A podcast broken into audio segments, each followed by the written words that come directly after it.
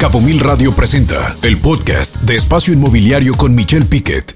Una entrevista con el presidente del Colegio de Corredores Públicos aquí en Baja California Sur, el licenciado Francisco Javier Mazoy Cámara, quien, por cierto, también es corredor público número dos aquí en Baja California Sur.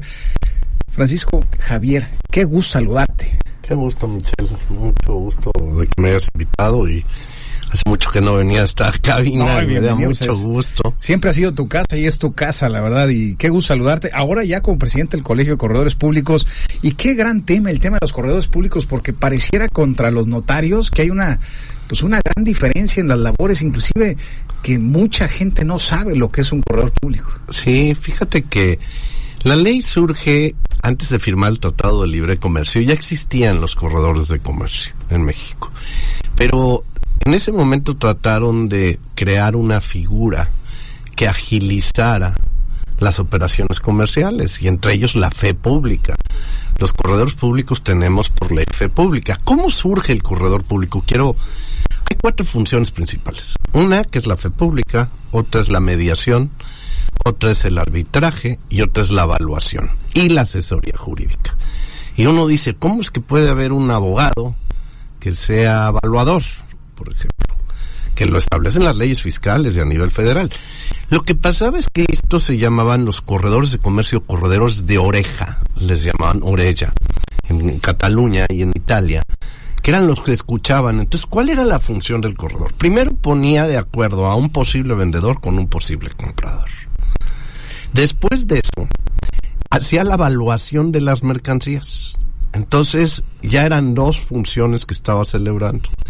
Tercero, daba fe pública de esa transacción, igual que un notario.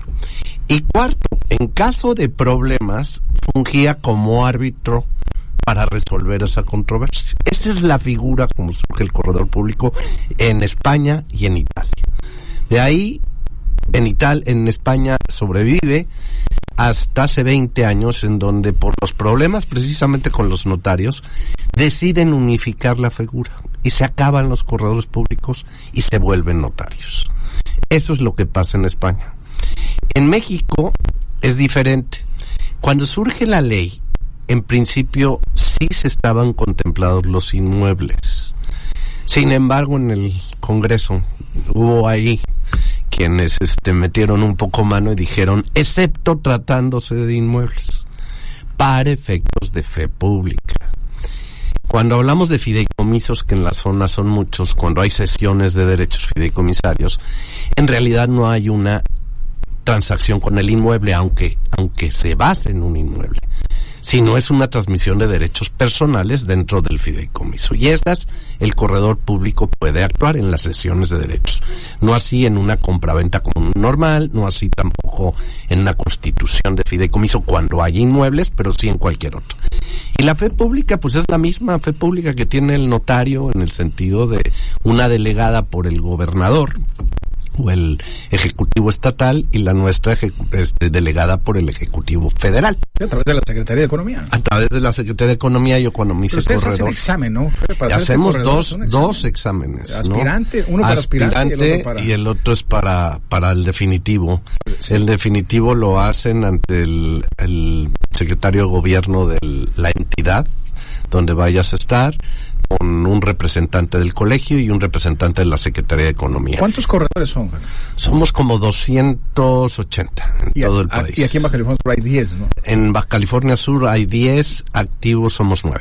Activos 9. ¿Limita eh, la, la cantidad de corredores? O, o si alguien No. hace el examen y lo pasa? Si haces el examen y lo pasas, es Eres así. corredor público. Hay gente que ha pasado, que ha tenido 10 veces el examen y no lo ha pasado. O Que, sea, por es- cierto, le mandamos un saludo a ese que lo hizo 10 veces. Sí, y es este, y realmente es la tenacidad y todo, y, y, y se puede. Lo que pasa es que es, que es complicado, ¿no? es un examen difícil, dicen los corredores que han pasado. Es muy difícil porque no solamente se basa en fe pública, se basa en, en convenios internacionales sobre arbitraje, en avalúos, en la mediación, en derecho en general, ¿no? Entonces es un examen muy amplio Y no es fácil, ¿eh? La verdad. Claro. A usted le da la fe pública el Ejecutivo Federal a través de la Secretaría de Economía, a través de los exámenes que hacen y está abierto para el que quiera participar. Si pasa el examen, es corredor público. Sí, tienes que tener cinco años como Sí, abogado. Con ciertas características. Y a nivel notario, no, tienes que ser cuate del gobernador y en su momento dado este hacer el examen eh, protocolario y ya salir. ¿no? Bueno, no en todos lados, pero por ejemplo en, el, en la Ciudad de México sí es un es un proceso bastante riguroso. Sí ¿no? es diferente. Sí, es muy riguroso, muy Claro, pues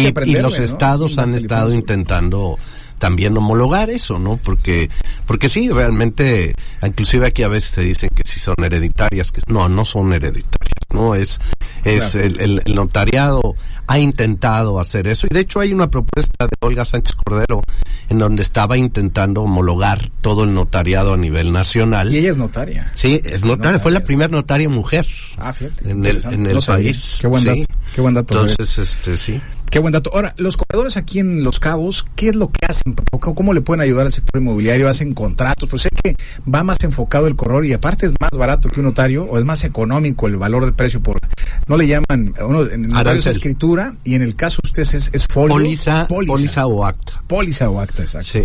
Eh, eh, cuando hablas de las actividades que hace el corredor, entiendo que no son las de los inmuebles. En el caso fiduciario de sesión de fiduciaria sí, pero no son la compraventa de inmuebles. Eso es exclusivo del, del notario. Sí. Pero ¿qué sí hace el corredor para quien nos está escuchando? Mira, constituimos sociedades, toda la materia corporativa de constitución de sociedades, actas de asamblea, aumentos de capital, fusiones, escisiones, toda esa parte lo hacemos. Ratificamos o protocolizamos o formalizamos todo tipo de contratos como pueden ser de fianzas, arrendamientos, arrendamiento financiero, arrendamiento puro, factorajes, este, todo contrato, inclusive contratos de arrendamiento mercantiles, es decir, donde hay un local comercial y se requiere ratificar, donde te comparece una empresa por el otro lado hay un comerciante, pues es un acto meramente mercantil, ¿no? Entonces, todo esto ahora que ha sucedido, también ver toda la parte de la exportación y la parte aduanera, y ahora con todo esto de la fecha cierta famosa en materia fiscal, muchos de estos contratos, inclusive un contrato de préstamo, tienen que estar ratificados para la famosa fecha cierta, ¿no? Entonces el corredor público es un auxiliar del comercio en ese sentido y trabaja en toda esa parte, los protestos de documentos, pagarés, etcétera, ¿no? Qué importante que los conozcan, Javier. Y eh, platícanos, nos quedan tres, cuatro minutos. Tu labor como presidente del, del eh, colegio de corredores públicos, ¿cuál es? ¿Cuál es Mira. el- te, acabas, te acabas de estrenar, ¿no? Sí, Sí. sí, realmente Romina Ruiz hizo un trabajo increíble de cuatro años y una de las de las funciones es tratar de integrar más a la península con el resto de, del país en materia de los corredores del Colegio Nacional porque siempre hemos estado un poco separados. Yo me hice corredor en el Distrito Federal en aquel momento a través de la Secretaría de, de Comercio y Fomento Industrial. Fuiste el 2 aquí, ¿no? Sí, allá del 37 y pedí mi cambio. Y solamente había un corredor público número Miguel, uno, Miguel Miguel, que ahora es notario. Eh, en el estado se permite ser notario y corredor. Tenemos, pues está Miguel Ángel, está Gamil, está Pilar, Pilar, y estoy yo como notario escrito, ¿no? Ah, De, del licenciado Armando Aguilar. Ah, mira. Entonces, este, y aquí se permite, en otros, Jalisco también lo permite. Este, pero Ser notario y corredor público. Ser notario y Pero ¿para qué público. quieres ser? eh, no antes del corredor brincas al notario, no al revés, ¿no? No al notario Sí, pero hay una función ahí, dos funciones muy interesantes, el arbitraje y el, los avalúos. Esos no los puede hacer un notario. Notario, público. Entonces ahí, esos dos y sobre todo la materia evaluatoria, a mí me gusta mucho la materia Es evaluatoria. apasionante y en estos tiempos del Es- catastro es- más. Es increíble. Yo, yo actualmente estoy como testigo en un avalúo que hice en un juicio en los Estados Unidos y donde el evaluador, la contraparte o el otro evaluador, pues hizo un avalúo sin venir a ver el, el, el inmueble, ¿no? Y yo le decía que hacer un avalúo en el año 2021 era complicadísimo. Tus avalúos por ley tienen una vigencia de un año. Eso era imposible. Los precios iban cambiando de los inmuebles en 2021 cada dos meses. Yo tuve ofertas donde las personas ofrecían más de lo que pedían los propios vendedores. Entonces, esa parte de hacer la evaluación realmente es apasionante porque vas viendo y también al ser un destino de rentas vacacionales, también tienes el valor por capitalización de rentas que puede llegar a ser muy atractivo. Por supuesto. Eh, nos está ganando el tiempo. A ver, la pregunta es con los bancos. Queda un minuto. Con los bancos, eh, hay, hay algunos bancos que no los aceptan a los corredores. Hay algunos bancos que de repente ponen algunas objeciones, sobre todo en materia de los poderes. Este, está mal el banco, ¿no? Realmente. Pues sí, ahorita estamos en un amparo contra uno de ellos. Yo estoy en el amparo porque me, me dijeron que, que no, que lo hicieran con notario. Entonces, ah, pues nos fuimos, ya estamos, ya se ganaron dos, lo estamos haciendo para tratar de llegar a jurisprudencia, pero son pocos los bancos, ¿eh?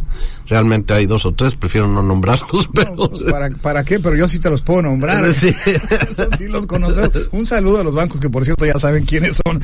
Así es que, Javier, pues qué gusto tenerte aquí. La verdad es que me encanta platicar contigo, un hombre que conoce el derecho, que conoce muy bien las leyes, un apasionado de los cabos y que te gusta mucho el sector inmobiliario. Javier, como siempre, la puerta abierta. Pues muchísimas gracias y, te lo agradezco. La verdad es que es muy agradable estar contigo, muy padre tu programa, la verdad. Muchas gracias. Muchas gracias, Javier. No, el agradecido soy yo, presidente del Colegio de Corredores Públicos, el licenciado Francisco Javier Mazoy, quien es el corredor público número dos en Baja California Sur. Javier, nuevamente, muchas gracias. Muchas gracias de nuevo. Y esto fue todo. Nos vamos. Muchas gracias a usted por habernos escuchado. Pásela bien, cuídese y tenga usted muy buen provecho. Estuve en los técnicos Jonathan, García, en los producción Jesús Hernández, en los menciones en Red Luciana. Sabías que la dama Eminem, en coordinación general Judith Pickett y en, este programa para usted. Tenga usted buen provecho y sobre todo cuídese en estas fechas y en estas festividades y nos escuchamos el próximo, el próximo lunes. Buen provecho.